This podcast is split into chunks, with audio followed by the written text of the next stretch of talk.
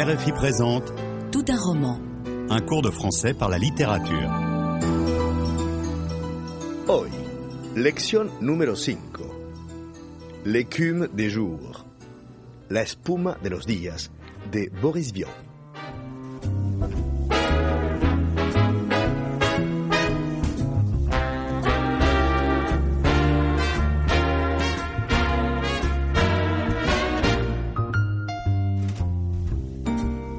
Este escritor tuvo una carrera tan brillante como corta.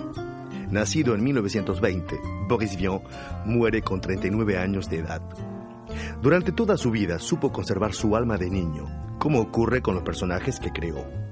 Despreciaba el trabajo, el poder del dinero, el matrimonio y la mayor parte de las normas de la sociedad. Es por esto que luchó siempre contra la explotación del hombre por el hombre, prefiriendo vivir sin coacciones materiales para poder gozar así de su libertad creadora. Durante la posguerra parisina, el centro de la vida cultural es Saint-Germain-des-Prés, lugar en donde se dan cita existencialistas como Sartre o Simone de Beauvoir, y los Zazou, jóvenes de vestimenta llamativa apasionados por el jazz americano. Es allí donde Boris Vian pone primero en práctica sus talentos de trompetista de jazz, antes de darse a conocer por la autoría de algunas novelas escandalosas. El juego, lo imaginario y el sueño serán sus principales protagonistas.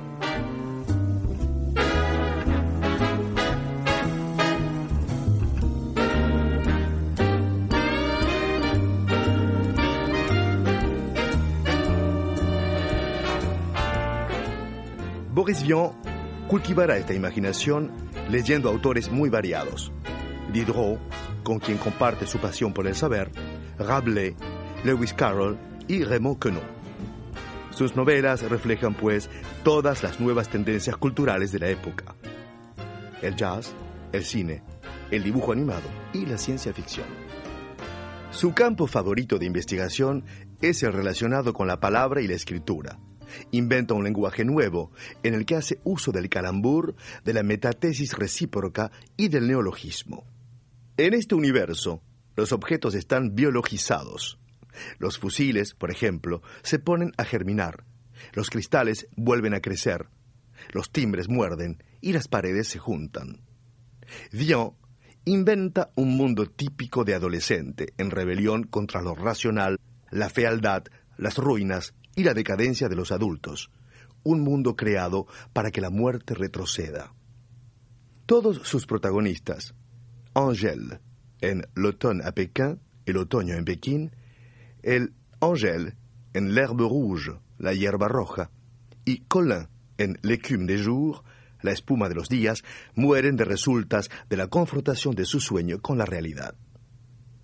Cincuenta años después de su muerte, al provocador, al inacible Boris Vian, se le sigue valorando, pero no en su justa medida, a pesar de sus múltiples talentos, sus obras de teatro, sus guiones para cine, su casa de discos y su orquesta.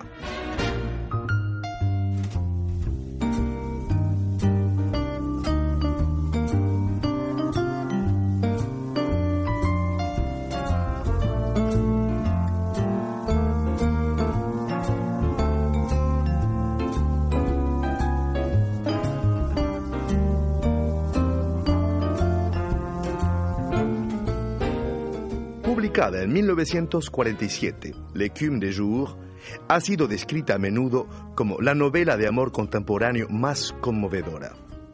Pero puede leerse también como una alegoría de la condición del hombre moderno.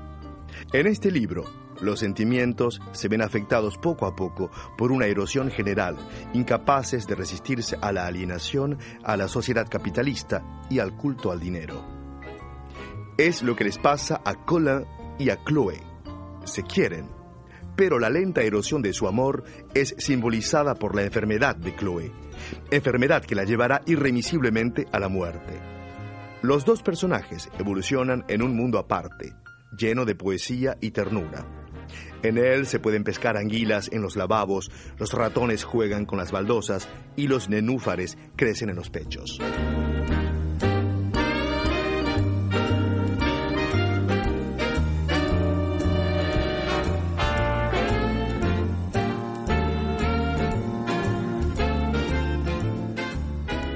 La escena que va a escuchar transcurre en el piso de Colin y Chloé. La joven, que ha cogido frío durante el viaje de bodas, acaba de encontrarse mal. Mientras espera la llegada del médico, la joven pareja escucha un disco de jazz y la mágica música redondea su habitación. Pero aquí llega el médico.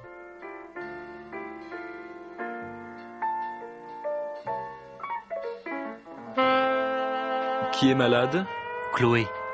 Ah, ça me rappelle un air. Oui, c'est celui-là. Bon, allons-y. Vous auriez dû me le dire plus tôt. Euh, Qu'est-ce qu'elle a? Je ne sais pas, Moi non plus. Maintenant, je peux bien vous le dire. mais vous allez le savoir. Ça se peut. Encore faudrait-il que je l'examinasse. Mais venez donc. Mais oui, Faites attention en entrant. C'est rond. oui, j'ai l'habitude. Elle est enceinte. Mais non, vous êtes idiot. La chambre est ronde. Toute ronde Vous avez joué un disque d'Ellington alors? Oui.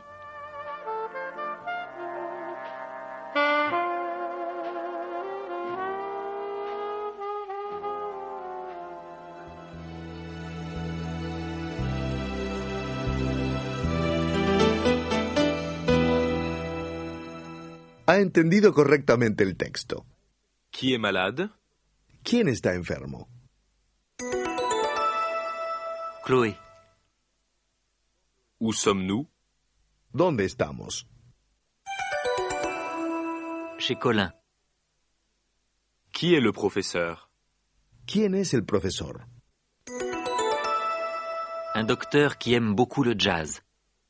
Est-ce qu'il est compétent? ¿Es competente?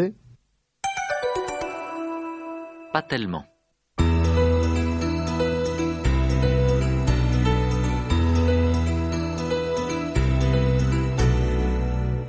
En este diálogo, el doctor Mange Mange encarna ese universo ilógico y fantasioso del mundo al revés.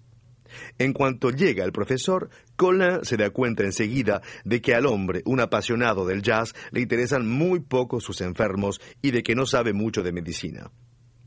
Sin embargo, la primera pregunta del doctor parece normal. Qu'est-ce qu'elle a Pregunta. Je ne sais pas.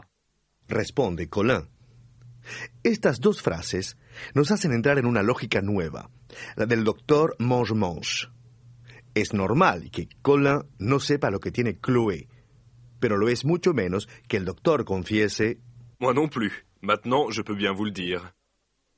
Para Boris Vian, el trabajo no tiene un carácter sagrado. En esta novela llega incluso a decir por boca del doctor que el trabajo es algo apestoso. Es evidente que el profesor no tiene ganas de hacer gala de un saber doctoral. Mais vous allez le savoir. Dice Colin. Ça se peut. Encore faudrait-il que je l'examinasse. Responde Mange Mange. Al empezar por ça se peut, puede ser, el doctor peca de condescendencia y ligereza con Colin, que le ha llamado para una urgencia. Pero al seguir con encore faudrait-il, además tendría que, el doctor Mange hace lo que no haría ningún médico. Impone condiciones en vez de examinar al paciente. Este encore faudrait-il, además tendría que, va seguido de una forma verbal en desuso hoy en día. Que je l'examinasse, que la examinara. Se trata del imperfecto del subjuntivo. Dicho uso, que en este caso ni tan siquiera es necesario para hacer concordar los tiempos, transforma la escena en algo cómico e irrisorio. Recuerda el teatro de Molière, cuyos personajes, a menudo médicos, por cierto, cuando más tontos e incompetentes son, tanto más utilizan el imperfecto del subjuntivo. Examinemos de cerca esta frase. Encore faudrait-il que je l'examinasse.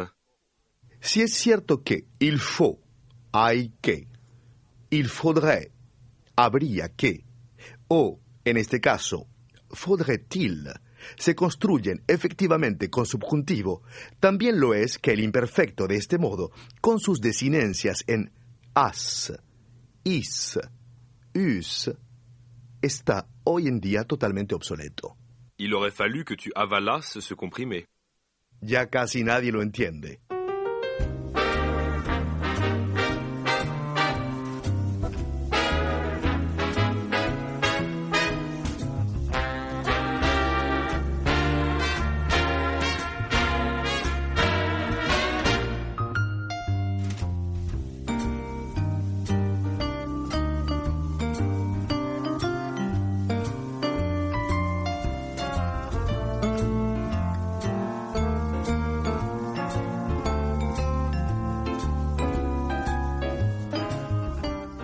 Usted está escuchando Tout un roman, un curso de francés a través de la literatura de RFI. Estamos estudiando un pasaje de L'écume des jours de Boris Vian. Les propongo de volver a escuchar el diálogo.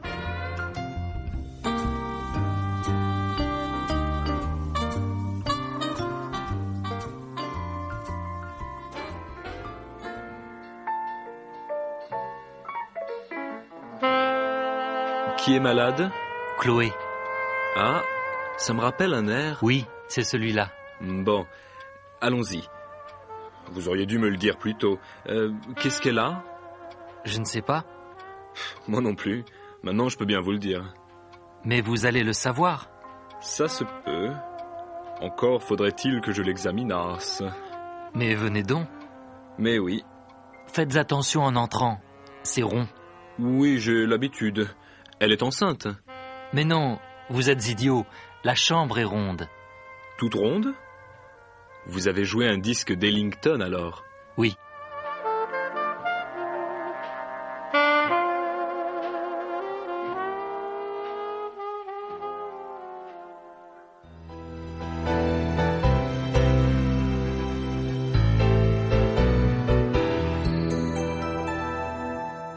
El jazz es el segundo truco mágico que, al ritmar el mundo interior de los personajes, transforma los objetos y el entorno de manera insólita. Si el doctor acepta por fin examinar a Chloé, es sobre todo porque se llama Chloé, nombre que resulta ser el título de una melodía de jazz que le gusta. Qui est malade Pregunta Mange. Chloé. Responde Colin. Ah, ça me rappelle un air. Dice Mange Mange. Oui, c'est celui-là. dice Colin. Esta melodía es una referencia común para los dos hombres. Colin, desde el principio de la novela, escucha un fragmento de jazz con arreglos de Duke Ellington, titulado Chloe. La melodía seguirá siendo su fragmento fetiche después de haber conocido a Chloe, que se convertirá en su mujer. Pero, en la escena que estamos analizando, Colin no tiene ganas de evocar el pasado Oui, c'est celui-là. replica tajantemente. Chloé está enferma, ya no tiene tiempo para distraerse y apreciar melodías de jazz con médicos que remolonean a la hora de ponerse a trabajar. Vous auriez dû me le dire plus tôt. Declara entonces el doctor en tono preocupante. Y es que parece más interesado por el jazz que por las personas a su cuidado. Colin vive también bajo la influencia del jazz. Recordaremos que, en efecto, la joven pareja ha escuchado un disco de Ellington antes de la llegada del doctor y que, como consecuencia, la habitación se ha redondeado. Faites attention en entrant. C'est rond. Dice Colin invitando al doctor a entrar en la habitación. Oui, j'ai l'habitude. Elle est enceinte Responde Mange Manche. Mais non, vous êtes idiot. La chambre est ronde. Toute ronde Vous avez joué un disque d'Ellington alors Replica el doctor, para quien una habitación redondeada por los efectos del jazz es la cosa la más natural del mundo. A lo largo del diálogo, Colin está muy preocupado por su amor. Apenas responde al doctor, mostrándose lacónico y expresándose por medio de monosílabos sin desarrollar sus respuestas. Qu'est-ce qu'elle a Je ne sais pas. Responde Colin, Vous avez joué un disque d'Ellington alors Oui. dice sobriamente Colin. Esta preocupación se expresa también a través de su vehemencia. Entrez donc.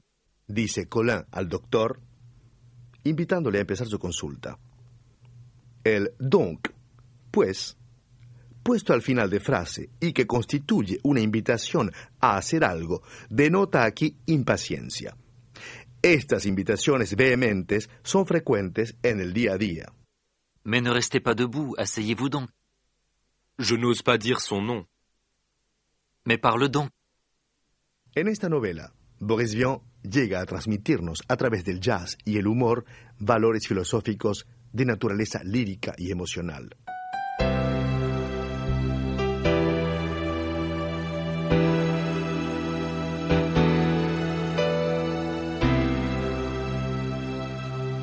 En el registro de historias imposibles están, por supuesto, las de los cuentos en donde todo puede ocurrir. En una historia de Pierre Gripari, por ejemplo, podemos encontrar un par de zapatos unidos por el matrimonio. El zapato derecho, el señor, se llama Nicolás y el zapato izquierdo, la señora, se llama Tina. Un día, la señora los compra y se los calza.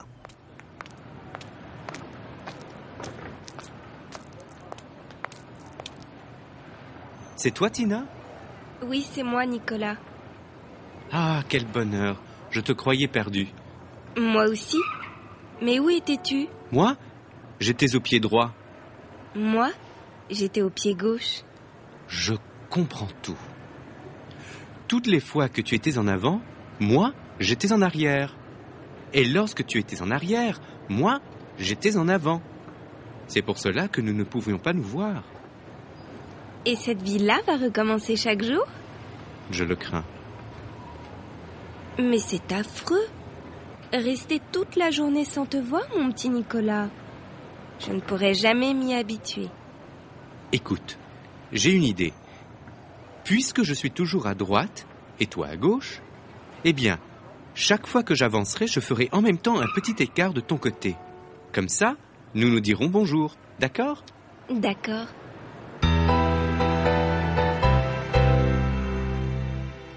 Ha escuchado con atención. En este diálogo aparecen numerosas palabras indicadoras de dirección. Côté, Lado, un petit écart de ton côté. En avant, delante, toutes les fois que tu étais en avant. En arrière, detrás, j'étais en arrière. À gauche, a la izquierda, toi, à gauche. À droite, a la derecha. je suis toujours à droite. A continuación va a escuchar algunas de las frases del diálogo. En cada una de ellas falta una palabra importante. Intenta averiguar cuál es. Ah, quel. Je te croyais perdu. Ah, quel bonheur. Je te croyais perdu. Mais c'est... Rester toute la journée sans te voir, mon petit Nicolas Mais c'est affreux. Rester toute la journée sans te voir, mon petit Nicolas. Chaque fois que... Je ferai en même temps un petit écart de ton côté. Chaque fois que j'avancerai, je ferai en même temps un petit écart de ton côté. Comme ça, nous nous dirons... D'accord Comme ça, nous nous dirons bonjour. D'accord En los cuentos, las cosas son así. Podemos encontrarnos con zapatos que hablan, tienen nombre y sienten, tal y como ocurre entre los humanos. En esta lección hemos visto cómo el cariño y la emoción se expresan sobre todo por medio de universos imaginarios y veleidosos.